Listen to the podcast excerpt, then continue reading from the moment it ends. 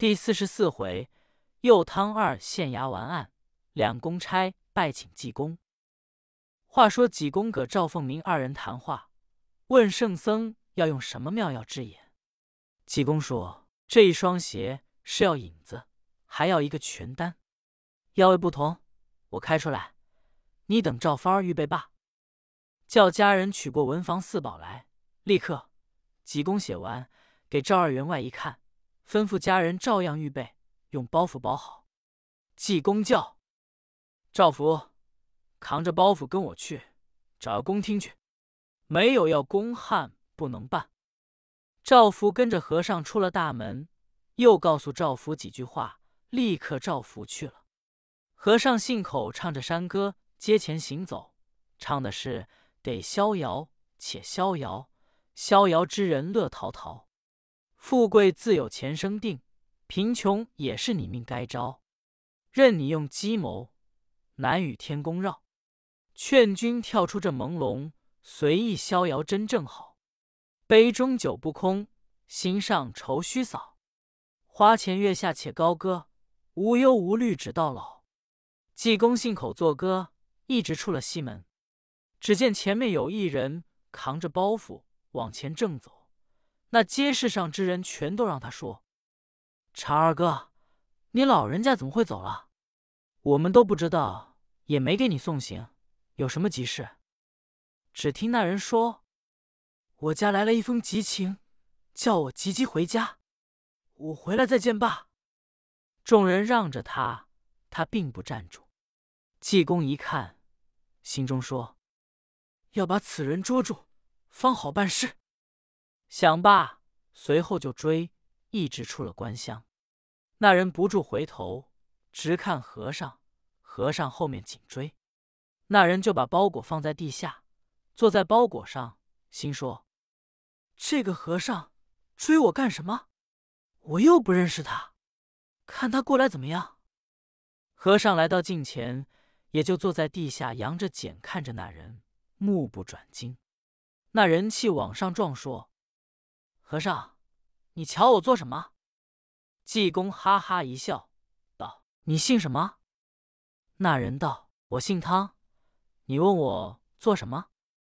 和尚说：“你一说姓汤，我就知道你叫什么。”那人说：“我叫什么？”和尚说：“你叫汤油啦。”那人勃然大怒，说：“和尚，你又不认识我。”你为何张嘴就跟我玩笑？赌气拿起包袱来就走，和尚随后就追，走了有一里之遥，和尚后面直唤：“汤油辣，你等等我！”汤二一想，这个和尚真客气，我不认识他，跟我玩笑，忽往前走了不远，眼前一个阵势，有买卖铺户，也有酒馆。汤二一想，我进酒馆喝两壶酒，躲躲他。大概穷和尚他没钱，等过去我再走，省得他直叫我汤油辣。想罢，进了酒铺坐下，说：“伙计，你们这里卖什么酒菜？”耿记说：“我们这里有酒，有豆腐干，卖饺子，没别的。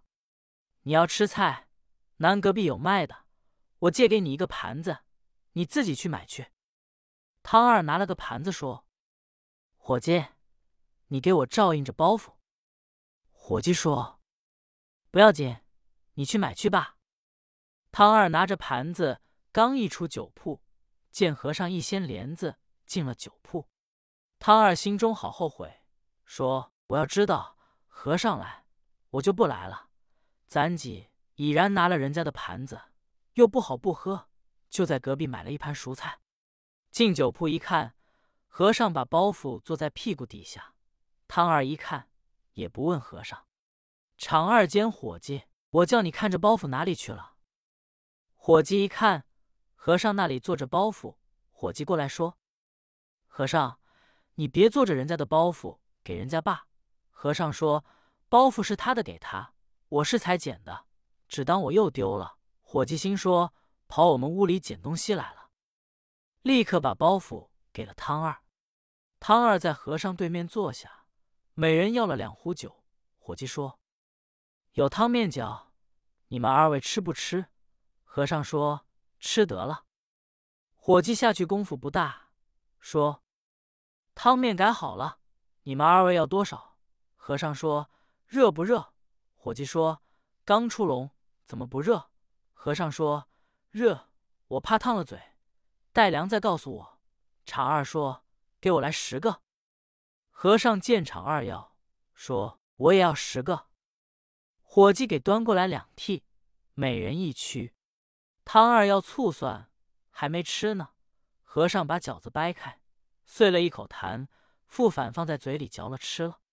汤二一瞧，说：“伙计拿开吧，我呕心死。”伙计说：“大师傅，你别闹脏，你这么吃，人家一呕心，都不用吃了。”和尚说：“我就不那么吃了，叫他吃吧。”汤二刚吃，和尚把草鞋脱下来，把热饺子搁在鞋里，烫的臭汗味熏人。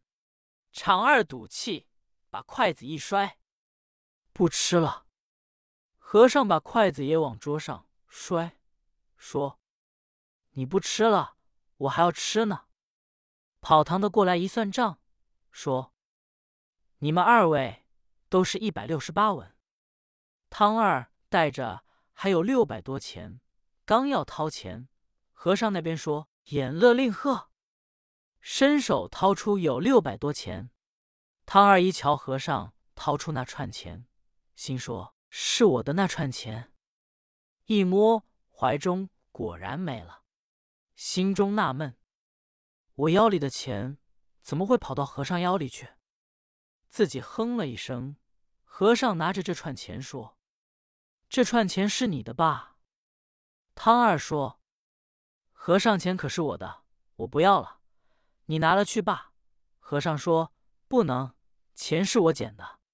方才我一进来，见钱在地下，我捡起来，是你的，给你，我不要。”说着，把钱拿过去。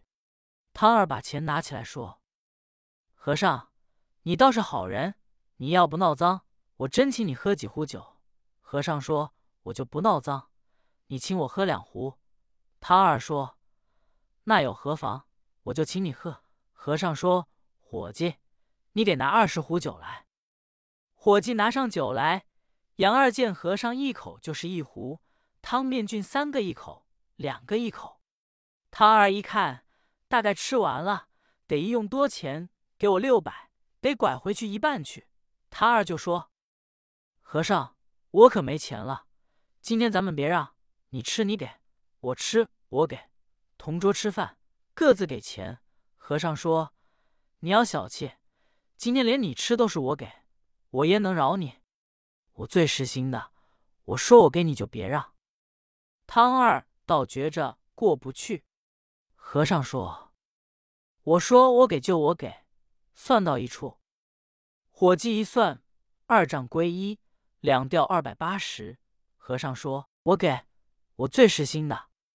你别瞧我穿的破袍子，有肉不这上。”汤二说：“还是我给吧。”和尚说：“你给，你就给，我是实心的。”杨二无法，委委屈屈。打开包袱，给了钱，自己生气。和尚扛起汤二的包袱就走。汤二说：“和尚，你吃了我的两吊钱，你还要抢我的包袱？”和尚说：“不是，人得有人心，我不能白吃你，我给你扛着好不好？”汤二一想，和尚倒也有良心，真倒罢了。说着话，出了酒铺。汤二往西走，和尚往东走。汤二一回头说：“和尚，你怎么往东走？”和尚说：“我是东川的，你是西川的，我跟你往西做什么？”汤二说：“你拿我的包袱给我。”和尚说：“你的包袱给我拿着。”汤二说：“和尚，你要抢我？”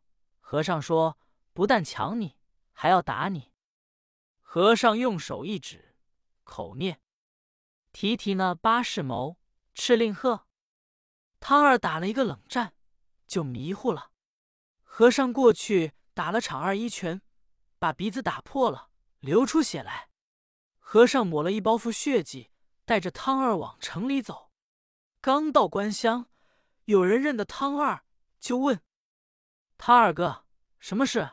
和尚说：“你们少管写完了，呈给老爷一看，字还很好，上写红绕两匹，白布两匹五尺，黄金一块，纹银二百两，大小三十七块，钱两吊，就衣裳一身，携一双，钉子十六个。”老爷一问汤二，焉想到由此人身上又勾出谋夺家产、暗害贞洁烈妇之事，要搭救赵氏玉贞。且看下回分解。